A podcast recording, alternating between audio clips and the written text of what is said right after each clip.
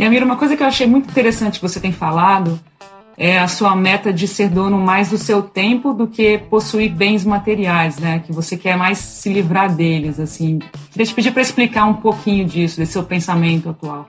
Bom, eu tenho uma parte, eu tenho uma origem, uma família libanesa, por parte de, de pai, e é engraçado, né? Na cultura libanesa, assim, os libaneses emigram do Líbano e vão para o mundo e a, a, missão deles é voltar ricos. É, literalmente isso, sem nenhum sem papas na língua nem nada.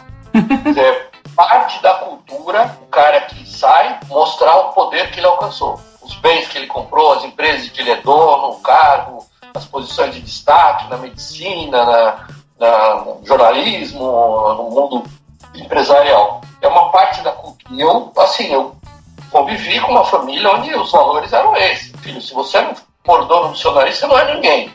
Você não é ninguém. Você vai comer um pouco de água maçã, vai ralar, vai, vai trabalhar de servente, não sei o quê, mas vai ter que vencer, vai ter que voltar aqui e mostrar o quanto você ganhou. E essa cultura, digamos, é, não é nem de sucesso, que eu não gosto da palavra, mas materialista, assim, eu percebi com o tempo que eu tinha, por outro lado, origem sueca. Minha mãe era o contrário, era uma, pessoa mais desprendida de valores materiais que eu conheci no mundo. Assim, ela nem roupa direito ela comprava, ela uhum. cortava o forro das cortinas, meu pai não dava dinheiro, uhum. ela arrancava o forro das cortinas em casa e fazia a roupa dela com, com forro de cortina. Eu acho que eu fui feliz na, na, na minha vida profissional, assim, você acaba acumulando é, coisas que você precisa. Eu sempre fui desprendido de, de coisas de dinheiro, eu não sei quanto eu tenho na conta, não gosto de contar não gosto de mexer com, com dinheiro, com bem, mas há uns anos atrás, junto com a Marina, a gente, a gente fez uma, uma viagem no Paraty 2, que a gente gostou tanto, que falamos, caramba, hoje a gente tem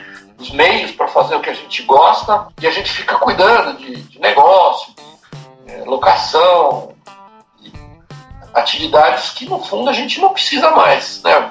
Vamos se livrar dessa encrenca toda e vamos ter mais tempo, ter mais liquidez para viajar pelo mundo. A gente precisa muito menos para viver, não precisa tudo isso. E a gente começou, é, tem gente que fica incomodado quando você fala isso, é, mas a gente começou literalmente a, a se desfazer, independente, ah, mas valia muito mais, você está se desfazendo desse negócio por, por um terço, um quinto do preço. É, é, paciência, paciência eu quero aproveitar a vida, o patrimônio que eu tenho, acho que são as histórias que a gente construiu e não os bens que a gente tem. E é engraçado porque, sem querer, eu percebi que isso é uma. Eu tenho muitos amigos hoje em outros países que já fazem isso há muito tempo. Que uhum. procuram construir para suas vidas uh, um cenário onde você tem mais tempo para curtir a vida e onde você tem menos coisas para cuidar. E isso, uh, eu sei, hoje é uma, é uma, uma tendência eu sempre falo, né? As meninas nunca vão ter um carro. A, essas novas gerações, não sei qual é a nomenclatura agora, XYZ, eles não querem carro, eles querem ter mobilidade. E mobilidade em qualquer lugar. É, eles não querem ter casa própria, moradia, eles querem ter é, moradia divertida, legal, que não encha a paciência, que não seja muito grande, que não precisa ficar limpando muito. É, e é uma tendência que a tecnologia hoje nos, nos permite de você ir se desvencilhando dos bens e, e, e ganhando mais tempo para desfrutar. E eu acho que isso tem muito a ver com o mundo, o universo de quem vive num, num barco. Porque num barco você vive essa experiência, é, num barco a gente descobre uma maneira de viver com muito menos, né? Tem, os recursos todos são, são escassos, uhum. é, mas você pode viver com muito conforto, com muito prazer, você pode mudar a, paisa a paisagem da, da, da sua janela, né? Você pode escolher é. neve, janela, pode escolher águas turquesas, atóis do Pacífico, das Ilhas Solomon, o que você quiser. Só é. depende da, da tua vontade. E eu gosto muito desse mundo náutico porque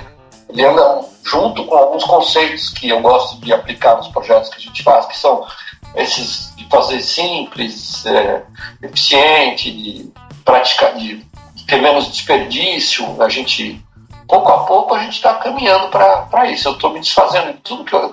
Eu não preciso, eu não preciso ser dono do, do imóvel para ter a marina lá, eu posso arrendar o terreno. Então o que, que eu vou fazer? Vou vender. Hum. Vou vender, provavelmente barato, mas eu gosto do negócio. o negócio, eu adoro receber barcos de fora, num lugar, modéstia à parte, a minha marina não tem infraestrutura nenhuma, é, é tudo mato em volta. É, é, um, é um lugar lindo de morrer. Pra, ninguém, ninguém gosta de ficar naquelas marinas cheias de baixo, alto-falante, embarcação, silver, gold, silver, gold, é, na portaria. Não tem nada disso, não alto-falante, não tem barulho. E o pessoal de fora gosta, porque é o Brasil, é o patrimônio que a gente tem lá, né, tá, tá, tá lá, é a floresta em volta que nunca ninguém vai, vai tocar. E eu até fiz atos suicidas lá, eu tenho orgulho em Paraty, é, eu tive muita, muita terra lá, de terra que foi do meu pai, terra que eu comprei, que eu, graças a Deus, não tenho mais hoje. Mas eu tenho uma coisa que me orgulha. Me orgulho não o que eu fiz, o que eu não fiz. Eu uhum. poderia ter loteado, poderia ter enchido é, de dinheiro, poderia ter. Poderia, poderia.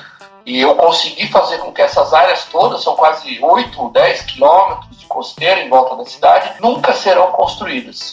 Uhum. Nunca, nunca vai haver construção, nunca vão ser. E a beleza de Paraty, a razão pela qual tem quase 4 mil barcos na água lá, é exatamente essa. E aí eu comecei a entender a história do meu pai, que era um libanês louco, que comprava terra para não produzir, para não produzir nada, para não fazer nada. Ele, porque ele gostava da, da, da, floresta e da água. E ele só comprava terra que tinha face norte e aguada, e nascente. E o fato é que essas áreas todas improdutivas há 40 anos, hoje são as áreas que tem o maior número de nascentes em Paraty. Então, disso eu, nunca ninguém, nunca falei sobre isso, mas eu tenho muito orgulho do que eu não fiz, que eu não deixei acontecer.